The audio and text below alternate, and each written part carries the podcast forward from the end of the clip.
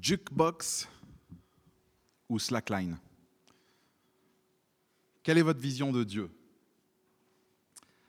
Un jukebox qu'on utilise euh, de temps en temps pour avoir, euh, vous savez, une petite chanson, il suffit de mettre une petite pied-pièce dans, la fente et puis euh, ça joue de la musique. Ou alors Dieu peut-être est une slack, une sangle de, slackline. Vous savez, une sangle un peu comme on voit sur la photo, un peu lâche là, qui est fixée entre deux arbres. Et puis bah, c'est très difficile de, tenir bon, de tenir en équilibre. Et puis au moindre faux pas, on, tombe, c'est la chute. Est-ce que Dieu est là que quand j'ai besoin de lui Ou est-ce que Dieu va me lâcher au moindre déséquilibre? J'imagine qu'on a tous notre curseur qui se balade un peu entre les deux ou qui peut-être s'est arrêté d'un côté ou de l'autre. Et le texte de ce matin, comme l'ensemble de la Bible, veut corriger notre vision de qui est Dieu, veut nous enseigner, nous rappeler, nous annoncer qui est Dieu. Et ce texte, bah, il va le faire au travers de deux personnages, on commence à bien les connaître, hein, David et Saül. Ça fait plusieurs chapitres qu'on les suit et à chaque fois l'auteur il les met en contraste pour nous enseigner des choses. Ce ne sont pas juste de belles histoires. On les suit à la loupe depuis plusieurs années. Encore ici, ce matin, ils sont en, en contraste. Et sur la fin du livre d'un Samuel, on est un petit peu, vous savez, comme dans, à la Maison Blanche, quand le, le président il veut pas quitter la Maison Blanche, on a Saül qui est le, le roi d'Israël, et il ne veut pas accepter que David soit le futur roi d'Israël que Dieu a choisi. Saül, il n'écoute pas Dieu. Saül, c'est un effronté et depuis le chapitre 15, il continue et il persiste dans la désobéissance. David, lui, c'est totalement différent. David, c'est un roi selon le cœur de Dieu. Dieu est avec lui. Dieu, euh, lui, David, il est attaché à Dieu et Dieu a promis à David. Je sais, en gros, je sais que Saül, il veut te tuer, mais tu seras roi. David, on lui a rappelé plein de fois, Jonathan, d'autres personnes, Saül ne ferait rien, il sera roi. Mais David, on l'a vu la semaine dernière, au début du chapitre 27, il commence un petit peu à piquer du nez et à oublier cette promesse de Dieu pour sa vie. Bilan, il fait un choix, pas des plus sages, d'aller se réfugier avec ses hommes, devinez où? Chez les Philistins. Les Philistins, c'est l'ennemi juré d'Israël. Dans Samuel, vous allez souvent voir, et on va le voir encore ici, des batailles entre Israël et les Philistins. David se réfugie chez les Philistins. Il ne faut pas qu'on soit trop dur avec David. Avouons-le, ce n'était pas un choix super sage, mais sur place, il est très brillant, il est intelligent, il s'infiltre en mode Jason Bourne super bien, euh, à merveille d'ailleurs. Il devient même ami donc avec ce, roi euh, Akish. Il gagne sa confiance, mais là, au début du chapitre 28, il y a tout qui bascule. Verset 1, lisez avec moi. À cette époque-là, donc où David est, chez les Philistins, les Philistins rassemblèrent leurs troupes et y formèrent une armée pour faire la guerre à Israël. Akish dit à David, tu dois savoir que vous ferez cette campagne avec moi, toi et tes hommes. Vous connaissez ce sentiment? Non pas d'être chez l'ennemi, mais dans un, compromis, un manque de sagesse, on le gère, on a un petit peu comme une double vie, mais là ça se corse, ça s'emballe, on, mis, on a mis les pieds je ne sais pas où, et c'est très difficile ensuite de revenir en arrière. David est dans cette situation et au Moyen-Orient, il faut savoir que quand on était réfugié comme ça chez quelqu'un, on lui devait loyauté et service militaire en tant que vassal. Donc c'est le cas de David. David doit aller se battre contre le peuple pour lequel Dieu l'a nommé roi. Et ça, c'était pas prévu chez David. Et il montre un peu son dilemme au verset 2. Il répond, donc quand Akish lui dit, oh, tu viens, c'est normal, tu viens faire la guerre avec nous. David, il dit, eh bien, tu verras ce que ton serviteur fera. Et Akish, il l'a compris, je pense, comme un, tu vas voir de quoi je suis capable. Et d'ailleurs, ça lui plaît à Akish, il dit, bah, tu seras mon, garde du corps. Le mot en hébreu, pour garde du corps, j'ai lu, veut dire garde de tête, celui qui garde la tête. Petit, euh, petit message pour ceux qui ont suivi avec Goliath. Donc voilà le dilemme de David. Il doit aller se battre contre son peuple et il ne faut pas qu'il se fasse repérer par Akish comme un infiltré, sinon il va se faire tuer. Que va devenir David? L'auteur ne veut pas nous le dire tout de suite, et à partir du verset 3, il nous transporte dans une autre bataille qui chronologiquement arrivera après celle dans laquelle David est coincé. Je vous laisse faire le petit exercice à la maison, je ne vous fais pas la démonstration, je vous demande de me faire confiance et je vous remercie, mais il suffit pour cela de comparer les lieux des campements de ce verset 4 avec les lieux de ceux de la bataille du chapitre 29, versets 1 et 2. Merci pour votre confiance, je continue. Donc il y a un changement de décor, de personnage et de bataille. Et nous sommes ce coup-ci avec Saül, qui, et je vous l'avais dit, se retrouve en face des Philistins. Il y avait de nombreuses guerres. Et lui aussi, il est dans la panade. Que va-t-il faire et comment va-t-il se sortir? Il y a les Philistins qui veulent lui faire la guerre. J'ai appelé ce récit, c'est de la première partie, là, vous l'avez sur les bulletins, quand on poursuit la désobéissance. Mettez-vous à la place de Saül. Verset 3, l'auteur vient nous rappeler que Samuel, le grand prophète, souvenez-vous, Saül et lui étaient à peu près proches, même si Saül l'écoutait pas beaucoup. Samuel, c'était cet homme de Dieu, ce prophète proche de Dieu. Il avait intronisé euh, euh, Saül, mais Samuel, là, est mort. Et en plus de ça, il est devant les Philistins. Saül, verset 5, à la vue du camp des Philistins, Saül fut rempli de peur et son cœur trembla violemment va-t-il faire? Ça fait, On a envie de lui dire quoi à Saül depuis 15 chapitres? On a envie de lui dire Repends-toi, mais retourne vers Dieu une bonne fois pour toutes. Arrête de vivre pour toi. Accepte ce que Dieu a prévu. Accepte que ce soit David. Arrête de vivre pour toi. Mais là, Saül, encore une fois, et on arrive vers la fin. Il va continuer dans ses travers et il va poursuivre la désobéissance. Et en voici les symptômes. Le premier, un manque de confiance en l'Éternel. Qu'est-ce que Dieu a promis à Israël? Dieu, il a promis à Israël, son peuple, il leur a dit, je vous le fais, je paraphrase, vous et votre roi, faites-moi confiance, marchez dans mes voies, attachez-vous à moi et vous n'aurez rien à craindre de vos ennemis. Je livrerai bataille contre les Philistins pour vous. Ça, David, il le savait. Vous vous souvenez quand il était devant le, plus grand des commandos des Philistins, Goliath, David, il est devant lui, il n'a pas peur parce qu'il connaît les promesses de Dieu et il se confie en Dieu, donc il n'a pas peur. Saül, lui, ne se confie pas en Dieu et encore une fois, il va vivre pour lui et il va vivre dans la peur. Et cette peur, ça fait longtemps qu'il la trimballe avec lui. C'est la peur de celui qui ne connaît pas l'Éternel et qui ne lui fait pas confiance. Il a peur que David lui prenne la royauté. Il a peur de, faire de, perdre la, la, face, de perdre son rang. Il a peur, vous souvenez-vous, du peuple. Et ici, il a peur de l'avenir. Il veut savoir ce qu'il doit faire. Il est paumé. Est-ce que vous savez quel est le conseil que la Bible donne le plus, l'impératif qui est le plus présent dans la Bible? Vous me voyez peut-être venir, mais c'est n'aie crainte, n'aie pas peur, sois sans crainte. De plusieurs façons différentes, on le retrouve plus de 300 fois entre l'Ancien et le Nouveau Testament. Ça a eu la peur parce qu'il ne connaît pas celui qui a promis à son peuple de ne jamais l'abandonner. La Bible, elle définit l'inquiétude, elle définit la peur comme un manque de foi, un manque de confiance. Deuxième symptôme, donc il manque de confiance en l'Éternel. Deuxième symptôme, il instrumentalise Dieu pour servir ses petits intérêts. Verset 6, il consulta l'Éternel. Vous m'avez entendu? Il consulta l'Éternel. Saül, il obéit, il consulte l'Éternel. Enfin, là, tu es son pasteur. À Saül, tu dis, mais combien de fois je te l'ai dit? Combien de fois je t'ai accompagné pour te reconnecter, pour revenir à Dieu, pour placer ta confiance en lui? On le chantait, tu te souviens à l'église, mon secours est en toi, enfin. Voilà, là tu es le pasteur de Saül, tu es l'homme le plus heureux du monde, tu vois ta, brebis qui consulte l'Éternel. Mais l'Éternel ne répond pas à Saül, ni par le rêve, ni par l'ourim.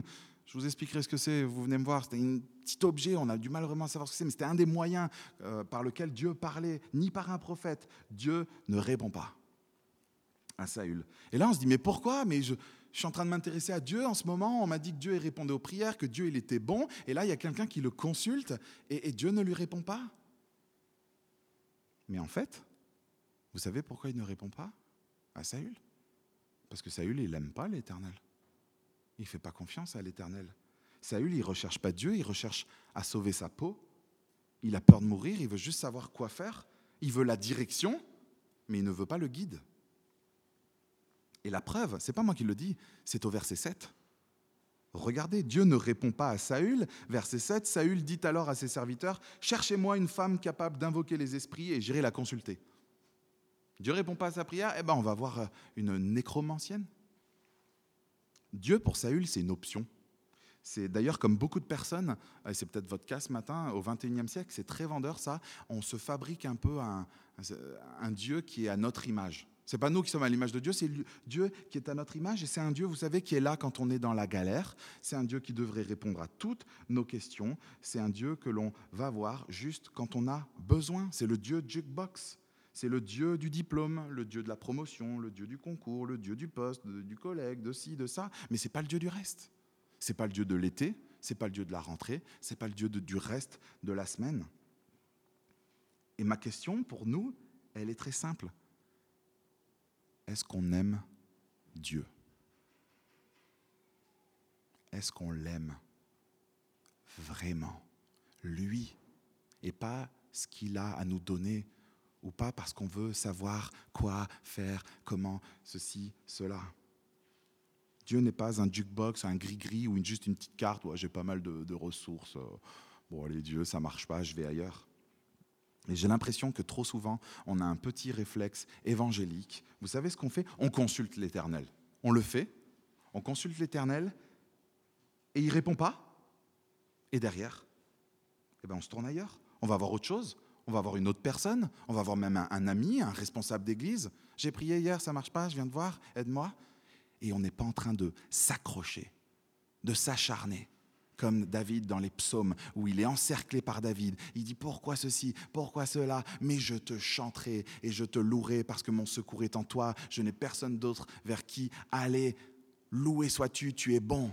Nous, on consulte l'Éternel, il répond pas, et on s'en va. Quel est ton réflexe devant une tentation, devant un, doute, un manque de, de réponse de Dieu, une épreuve, un dilemme, une peur? Franchement, quand on voit à quelle vitesse on met Dieu de côté, il y a de quoi se demander si réellement on est convaincu qu'il est notre seul secours. Mon secours est en toi. On le chante, on l'écoute. Est-ce qu'on est vraiment convaincu de cela? Est-ce qu'on s'attend à Dieu?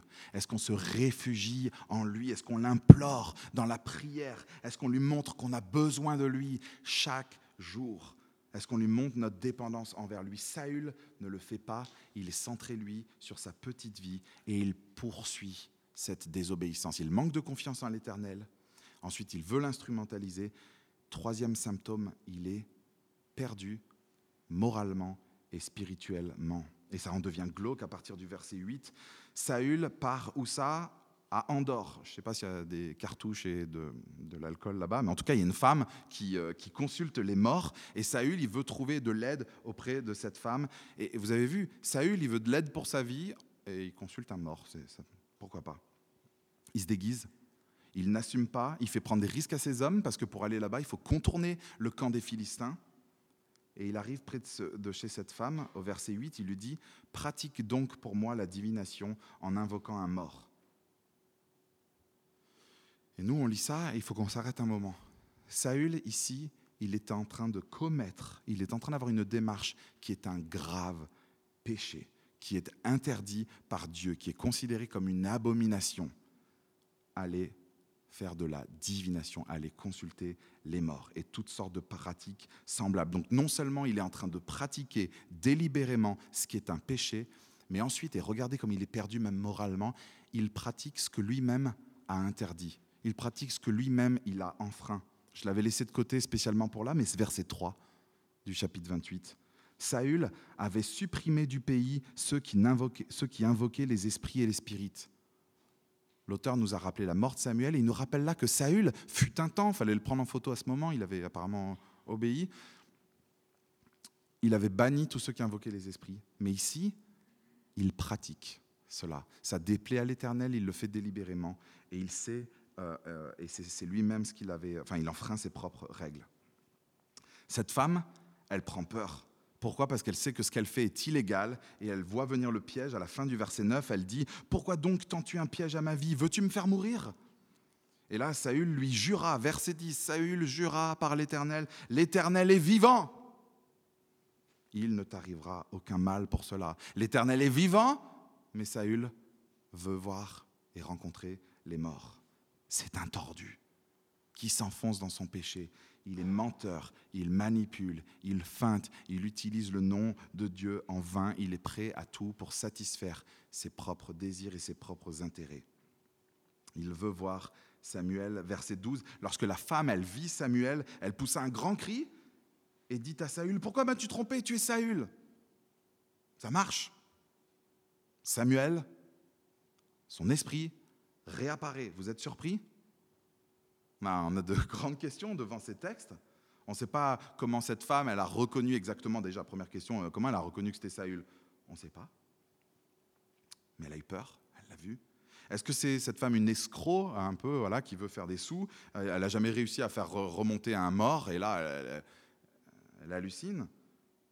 Ou est-ce qu'en fait, ça marche, et ça marche d'ailleurs un peu plus que prévu que d'habitude, et elle en est choquée Mais ça a marché, et on ne devrait pas être choqué devant cela.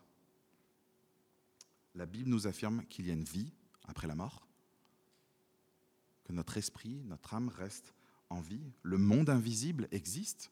Satan, le diable, existe. Le monde invisible existe.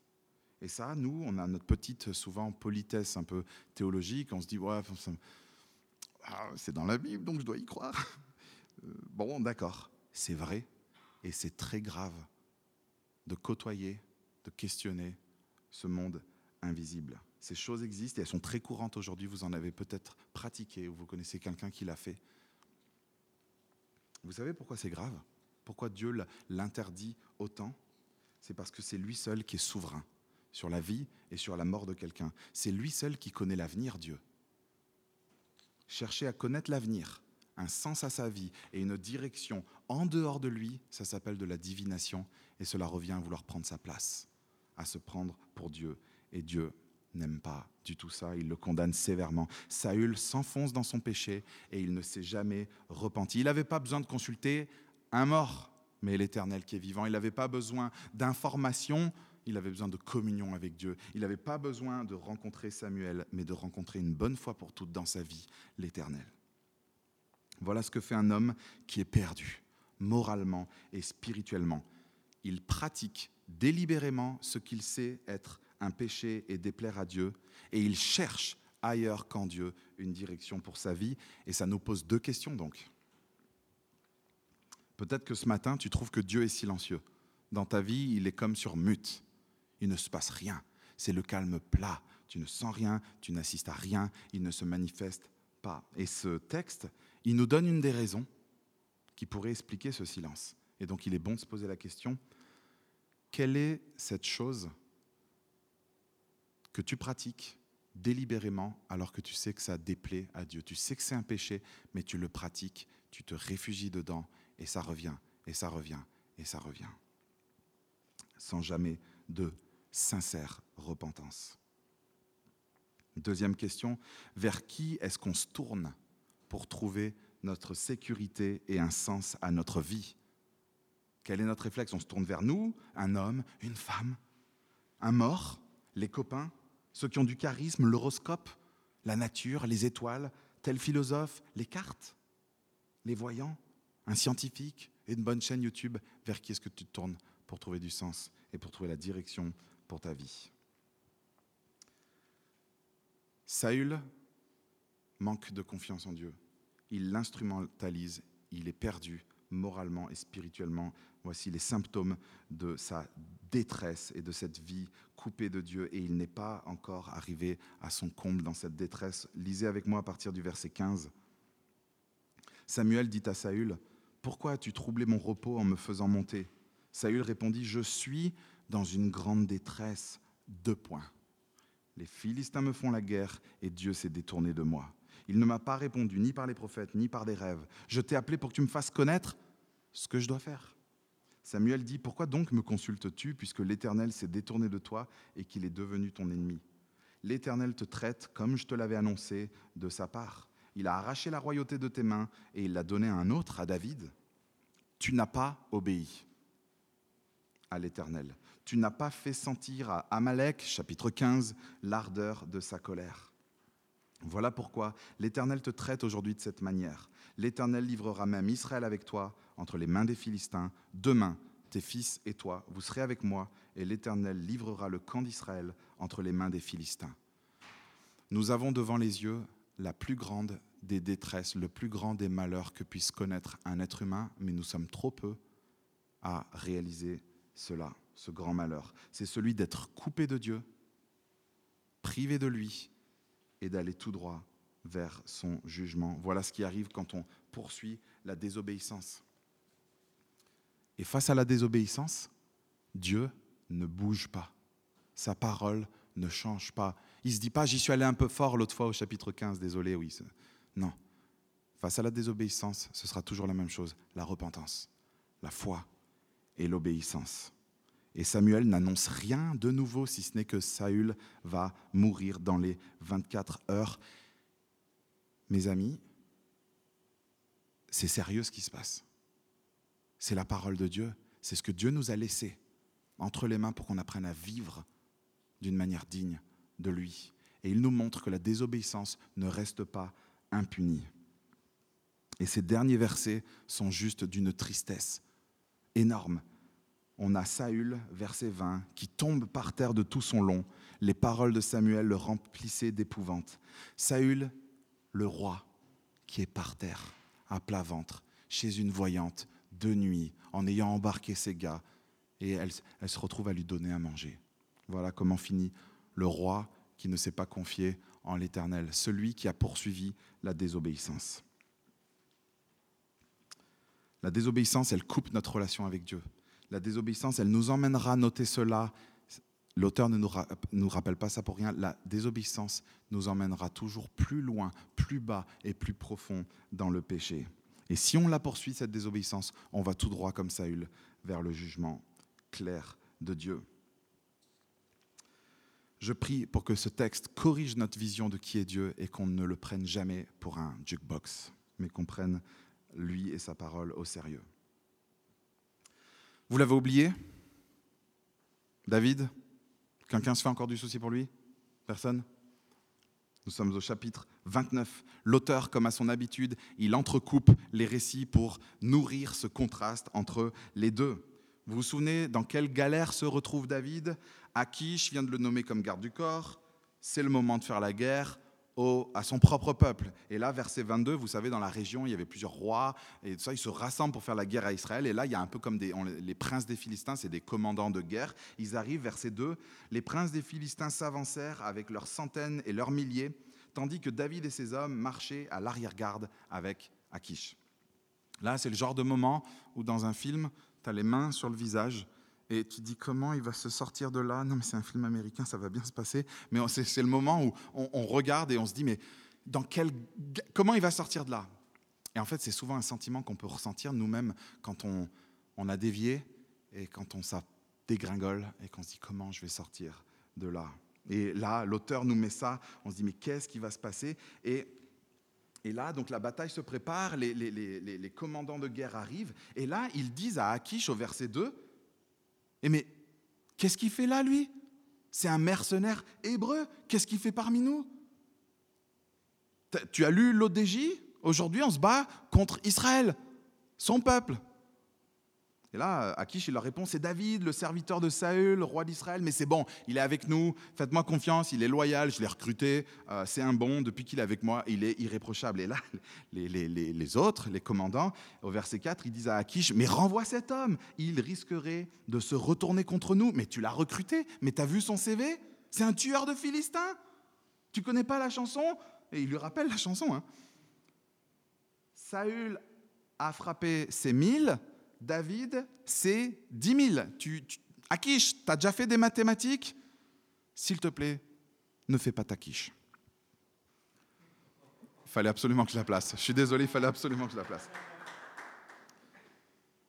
C'était pour vous faire vivre ce récit, mais c'est vrai. Qu'est-ce qu'il fait là? Renvoie cet homme. Verset 6, Akish appelle David donc et il lui dit, tu ne fais pas l'unanimité, il faut que tu rentres, je suis désolé. Et verset 7, repars donc en paix, parce que les, princes philistins ne veulent pas de toi. Donc ça y est, on est là, David a son ticket de sortie, on a envie qu'il parte directement, c'est le moment. Mais là, verset 8, lisez avec moi, David dit à Akish, mais qu'ai-je fait et qu'as-tu trouvé chez moi ton serviteur, depuis que je suis avec toi jusqu'à aujourd'hui, pour que je ne puisse pas aller combattre les ennemis de mon Seigneur le roi? Allez savoir pourquoi David ne prend pas le ticket de sortie, pourquoi est-ce qu'il insiste? Est-ce qu'il est piqué dans son orgueil? Est-ce qu'il s'est tellement pris au jeu du double agent qu'il prend tout cela un peu personnellement? Mais quoi, que j'ai fait? Oublie pas, tu faut...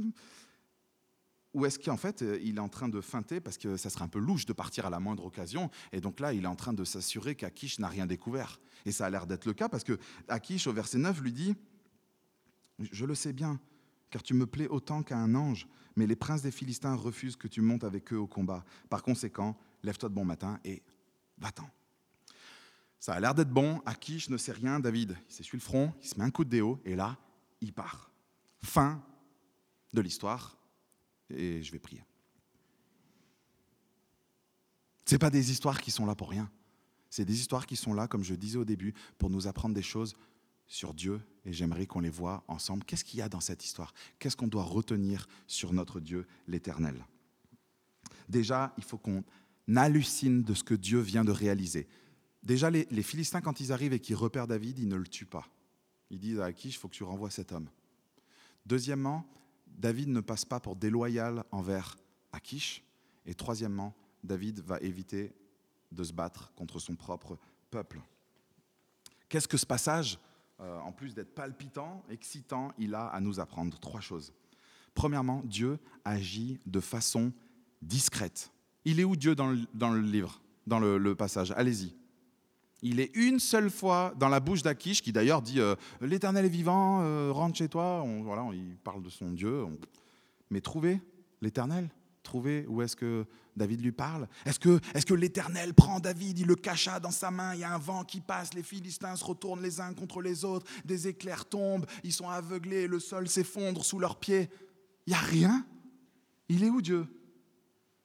Il n'est pas fait mention de lui, mais Dieu est de partout dans ce texte. C'est lui qui est aux commandes. Ce n'est pas parce que chaque jour, Dieu, il n'est pas en train d'agiter dans ta vie une pancarte. Aaron, les amis, Tania, je suis là, je suis vivant, c'est moi l'éternel.